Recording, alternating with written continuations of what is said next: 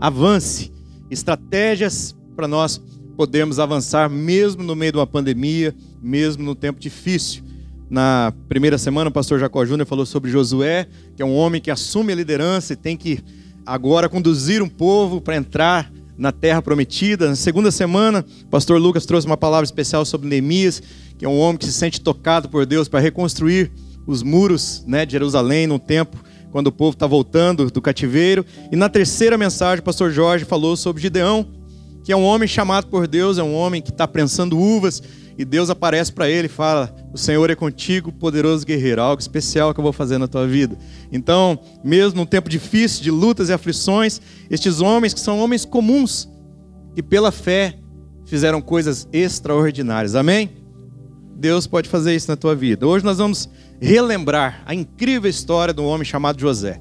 É uma das histórias mais conhecidas da Bíblia, é uma das histórias também é, das minhas preferidas que eu tenho da palavra de Deus. Provavelmente a saga desse menino que foi vendido, né, pelos seus irmãos lá para o Egito, talvez tenha permeado aí um grande número de sermões sobre a justiça de Deus, o tempo de Deus, né, como é que Deus abençoa o servo dele.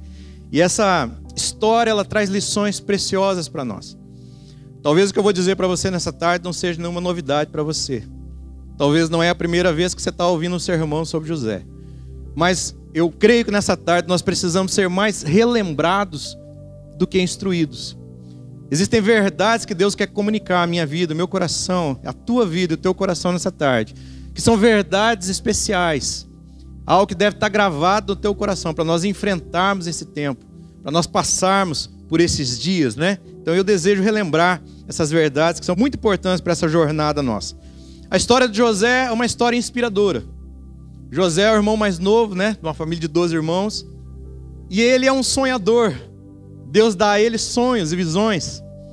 E ele, ao contar os sonhos e visões aos irmãos, então ele sofre um tipo de perseguição. Os irmãos ficam com inveja dele, ficam com ciúmes dele.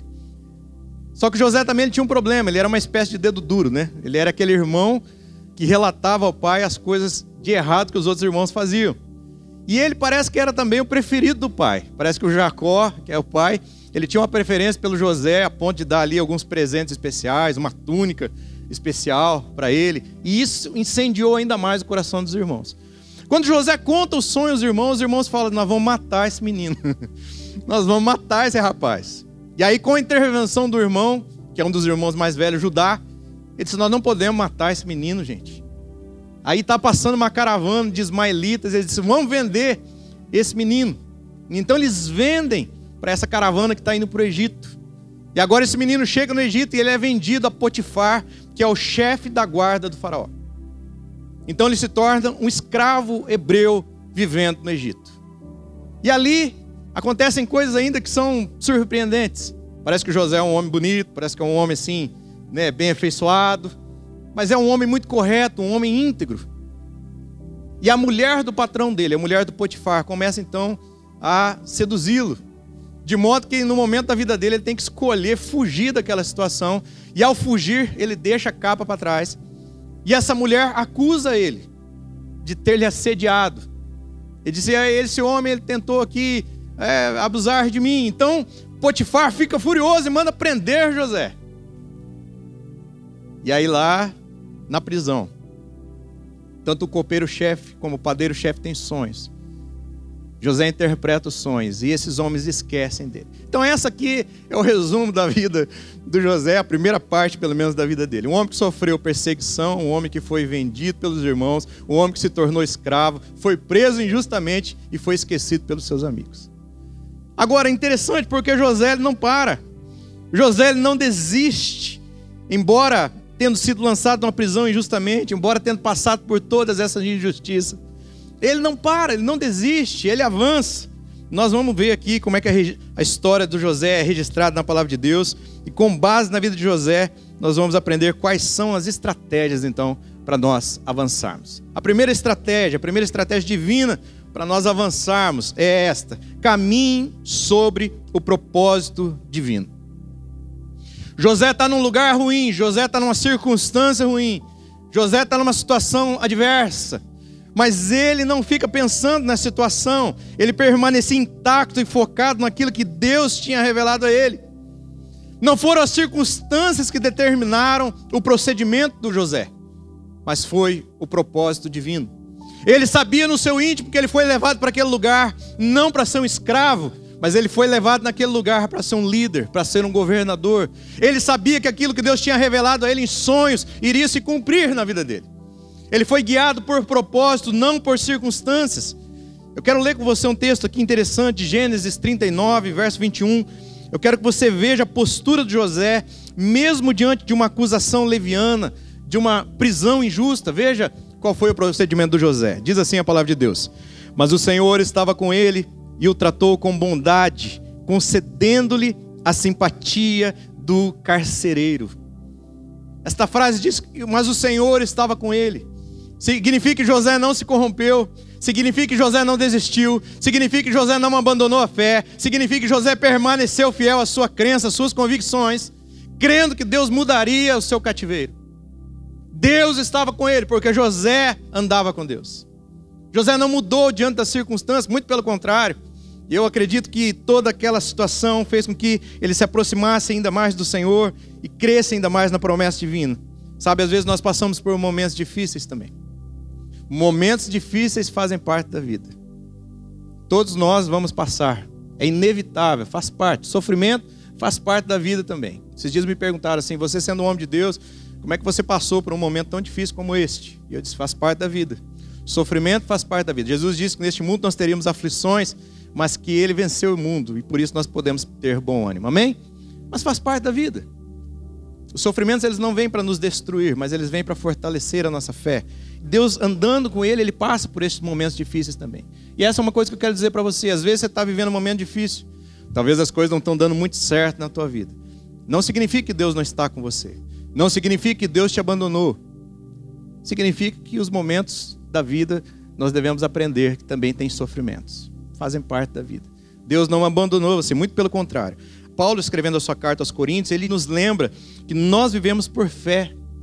Nós vivemos por aquilo que nós cremos, não por aquilo que nós vemos. Eu quero ler com você um texto de Jeremias 29, 11. Olha o que a Bíblia diz, dizendo aqui que Deus tem planos para nós. Diz assim a palavra de Deus em Jeremias 29, 11. Porque sou eu que conheço os planos que tenho para vocês, diz o Senhor.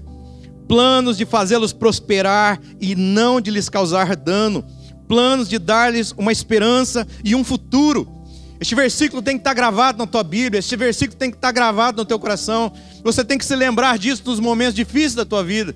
Se lembrando que Deus tem planos de paz para você, que Ele tem uma esperança, Ele tem futuro para a tua vida, em nome de Jesus, amém? Você crê nisso? Deus tem pensamentos de paz, portanto, não caminhe olhando para as circunstâncias, mas firmado no propósito de Deus sobre a tua vida. Não olhe para o momento que você está vivendo sofrimento, mas lembre-se da promessa do Senhor que vai se cumprir sobre a tua vida em nome de Jesus. Amém? Segundo lugar, segunda estratégia divina para avançar é esta: permaneça sempre em movimento. A tendência quando nós estamos passando um momento difícil é nos acomodar, nós pararmos, nós retrocedermos muitas vezes. José, ele permanece trabalhando. Uma das marcas do José é, a resiliência, ele mesmo esticado em sofrimento, seja pela escravidão, pela injustiça, pelo esquecimento dos amigos, ele não para, ele continua se movendo, ele continua trabalhando, ele continuava, ele avançava. Veja o que a Bíblia diz sobre o seu período na prisão. Eu estou dando especial ênfase nessa tarde, a esse momento difícil do José. Veja qual foi o procedimento dele quando ele foi preso. Gênesis 39, verso 23 diz assim: O carcereiro não se preocupava com nada do que estava a cargo de José, porque o Senhor estava com José e lhe concedia bom êxito em tudo o que ele realizava. Mesmo preso, ele está trabalhando, ele se adapta rapidamente àquele ambiente hostil e ele novamente volta a trabalhar. Sabe, irmãos, não há nada mais nocivo para o propósito se cumprir na nossa vida do que a apatia, do que quando nós paramos, uma frase que o pastor Jacó falou essa semana que eu queria relembrar é que movimento gera crescimento. Você precisa se mexer, você precisa se mover, você precisa avançar, mesmo com as forças que você tem, você precisa avançar. José ele não parou, não ficou lamentando, ele não ficou simplesmente chorando pelo momento que ele está vivendo, mas ele avançava, ele trabalhava. Esse movimento constante, mas não é um movimento aleatório, né? não é um movimento à toa. Não é como um carrossel que fica girando, né? Está movimentando, mas não sai do lugar. Não é disso que nós estamos falando. Nós estamos falando de movimento rumo ao propósito de Deus. Nós estamos falando de movimento rumo à presença de Deus. Nós estamos falando de algo que é você se mover, se você movimentar através da fé, em nome de Jesus. Amém? Então você precisa se manter em movimento. Essas situações externas não deixaram o José apático, mas ele avançou para o propósito de Deus. Eu quero ler com você um texto muito interessante, Eclesiastes, capítulo 9, verso 10. É um texto que meu pai sempre falou para mim, e eu queria compartilhar com vocês nessa tarde. A Bíblia diz assim, Eclesiastes 9, 10. O que as suas mãos tiverem que fazer, que o façam com toda a sua força. Pois na sepultura, para onde você vai, não há atividade, nem planejamento, nem conhecimento, nem sabedoria. Tudo que vier à mão para fazer, faça conforme as tuas forças. Faça hoje, faça agora. Não deixe que esse momento difícil torne você imóvel. Não deixe que esse momento difícil paralise a sua vida, não. Deus não te chamou para achar numa circunstância diversa desculpa para você parar. Tem gente que diz: Eu parei porque eu estou passando um momento difícil. Não! Momento difícil não é desculpa para parar. Momento difícil é momento para você buscar a Deus, para você buscar força em Deus e para você avançar em nome de Jesus. Em nome de Jesus. Então, ah, Deus te criou para algo muito maior do que simplesmente evitar o fracasso. Deus te criou para triunfar. Deus te, te criou para vencer. Ele te fez com DNA vencedor. A Bíblia diz que em Cristo Jesus nós somos mais do que vencedores. Amém? Não é um momento difícil que nos define. O que nos define é a nossa intimidade com Deus, a nossa fé, a fé que nós temos em Deus. É isso que nos define.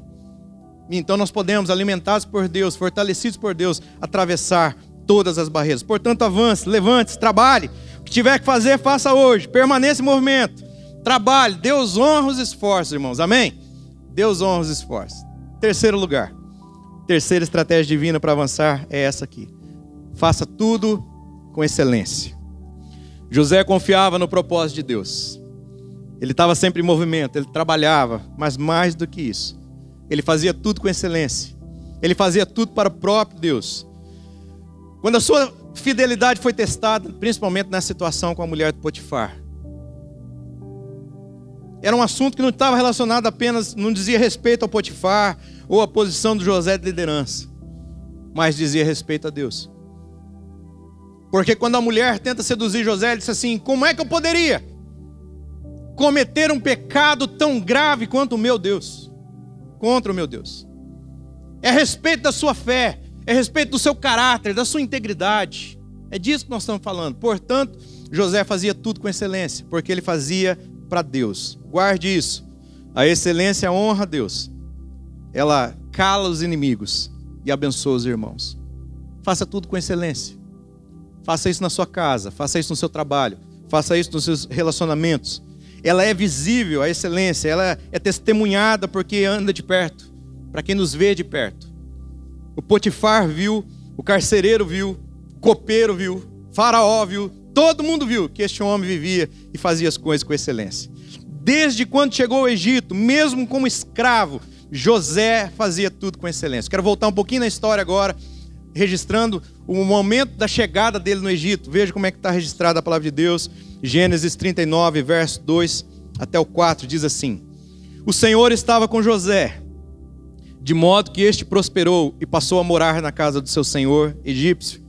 Quando este percebeu que o Senhor estava com ele que o fazia prosperar em tudo que realizava, agradou-se de José e tornou-o administrador de seus bens. Potifar deixou o seu cuidado da sua casa, lhe confiou tudo o que possuía. José era um homem de confiança, fazia as coisas com excelência, de modo que ele rapidamente tomou uma posição de relevância naquele lugar. Mesmo numa situação adversa, mesmo tendo sido vendido pelos irmãos, mesmo estando como escravo naquele lugar, José ele não parou. Ele fazia tudo com excelência, por quê? Porque ele fazia para Deus. Ele fazia com excelência porque ele sabia a quem ele servia. Ele fazia com excelência porque ele sabia quem tinha poder e autoridade sobre a vida dele. Por isso que ele fazia tudo com excelência. Gênesis 39, 6 registra assim: Assim, deixou ele aos cuidados de José tudo que tinha e não se preocupava com coisa alguma, exceto com a sua própria comida. Então veja, o Senhor estava com José, de modo que ele prosperou na casa daquele homem. E esse homem confiou a José tudo, deu a ele autoridade sobre todas as coisas. A única coisa que ele se preocupava era com a comida que ele ia comer. José administrava tudo, José tomava conta de tudo. Portanto, irmão, não. Isso aqui, essa excelência, ela faz parte da vida, do caráter. Ela fazia parte da vida do José. Era um valor dele, dentro do coração dele. Tanto é, tudo que ele fazia, ele fazia bem feito. Era nítido que ele não era um homem de desculpas, mas era um homem de visão e de ação. Você não vê José lamentando, eu fui vendido pelos irmãos, meus irmãos têm ciúme de mim, estou obrigado agora com a família. Onde já se viu um negócio desse? Sou um homem de Deus, agora fui vendido. Você não vê ele lamentando, ele parando, ele chorando. Não, o tempo todo ele está avançando, ele está fazendo as coisas com excelência. Mesmo debaixo de severas adversidades. José fazia tudo com excelência. Quero ler com você de novo um texto de Gênesis 39. Mais uma vez o que aconteceu com ele quando ele foi preso. Então mandou buscar José e lançou-o na prisão em que eram postos os prisioneiros do rei. E José ficou na prisão mas o Senhor estava com ele e o tratou com bondade, concedendo-lhe a simpatia do carcereiro. Por isso o carcereiro encarregou José de todos que estavam na prisão, e ele se tornou responsável por tudo o que lá sucedia. Mesmo na prisão, José fazia tudo com excelência. Ele foi um preso exemplar, ganhou a confiança do carcereiro, de modo que o carcereiro deixava tudo nas mãos do José. Pensa bem, um homem que foi preso injustamente, que tinha todos os motivos para lamentar, tinha todos os motivos para fazer talvez as coisas de modo completamente fora da vontade de Deus, mesmo preso. Ele continua fazendo tudo com excelência. Mais uma vez aqui, não foram as circunstâncias que determinaram o seu comportamento, mas foi o seu caráter. É o seu caráter que vai mostrar como é que você vai superar esse momento difícil, esse momento de dor ou de sofrimento que eventualmente você possa estar passando. Eu não sei o que é que você tem passado, mas eu creio que Deus está agindo na tua vida. E se Deus está te dando a oportunidade de viver, celebre a vida, faça o seu melhor, dê o seu melhor, viva com intensidade, continue, celebre, se adapte, renove, trabalhe. Lembre-se que uma história será contada a respeito desses anos de pandemia. Futuramente nós vamos contar histórias sobre esse tempo de pandemia. Que seja uma história de fé, de coragem, e principalmente que as pessoas digam a teu respeito como falava sobre José. Que o Senhor é contigo. Que o Senhor está guardando a tua vida. Que você está fazendo a diferença na sociedade. Que você está fazendo a diferença na tua casa, na tua família, no teu trabalho, na tua escola. Em nome de Jesus. Amém? Não deixe que o tempo difícil paralise você. Não. Avance. Use essas estratégias divinas que Deus está dando como armas nessa tarde, em nome de Jesus. Use a promessa de Deus como combustível na tua vida. Caminhe sobre a palavra de Deus, sobre a direção de Deus, sobre o propósito divino. Avance, não pare, não desista, em nome de Jesus. Deus é contigo, Ele tem o melhor para a tua vida. Amém? Caminhe sobre a palavra de Deus. Caminhe sobre a palavra de Deus. O que aconteceu na história de José é que o faraó tem um sonho, não sabe interpretar esse sonho, chama os encantadores, os magos, mas ninguém consegue interpretar um sonho. E o sonho que o faraó tem, um dos dois sonhos, é que ele tem, ele vê sete vacas é, gordas e depois aparecem sete vacas magras e essas vacas magras devoram as vacas gordas. E então ele se lembra de José, José é restituído e ele volta e diz: este sonho significa o seguinte, que Deus dará sete anos de prosperidade. Você deve juntar um quinto de todo mantimento, de todo cereal. Armazene isso aí, porque virão sete anos de fome, como nunca houve na terra. E então o faraó, ele ficou muito impressionado com a sabedoria que Deus deu a José e colocou José como governador daquele lugar. Amém. O sofrimento, a tristeza, a decepção, a mágoa, nada disso foi suficiente para paralisar José. Muito pelo contrário, serviu de combustível para que ele cumprisse o propósito de Deus naquela geração. Quero orar pela tua vida, mesmo assentado. Por favor, baixe a sua cabeça, feche os teus olhos em nome de Jesus. Senhor, nós estamos diante da tua presença nessa tarde, Pai. Eu oro e a minha oração é para que o Senhor nos ensine a caminhar sobre o propósito do Senhor. Que o Senhor nos lembre que o Senhor tem pensamentos de paz ao nosso respeito, planos para nos dar uma esperança e um futuro. Senhor, eu te peço em nome de Jesus que o Senhor nos dê forças nessa tarde, para que nós possamos avançar, para que nós possamos trabalhar, para que nós possamos caminhar, em nome de Jesus, estando sempre em movimento na direção do propósito do Senhor sobre nossas vidas. Também oro, Pai, em nome de Jesus, para que o Senhor abençoe esses queridos irmãos e irmãs nessa tarde, para que desperte o nosso coração, para que nós possamos viver a vida com intensidade, para que nós possamos fazer o nosso melhor em qualquer circunstância, crendo que a tua palavra vai se realizar na nossa vida, crendo que o teu propósito vai se cumprir na nossa vida, crendo que tudo aquilo que o Senhor prometeu vai se cumprir na nossa vida em nome de Jesus. Senhor, eu te peço que o Senhor nos ajude nessa tarde, que esta palavra, Senhor, é, encontre lugar nos corações dessa tarde e possa produzir frutos. É a minha oração, Senhor. Que o Senhor nos abençoe, que o Senhor nos fortaleça, nos encoraje, que saiamos daqui, Senhor, fortalecidos pela tua palavra, em nome de Jesus. Missionária Central de Maringá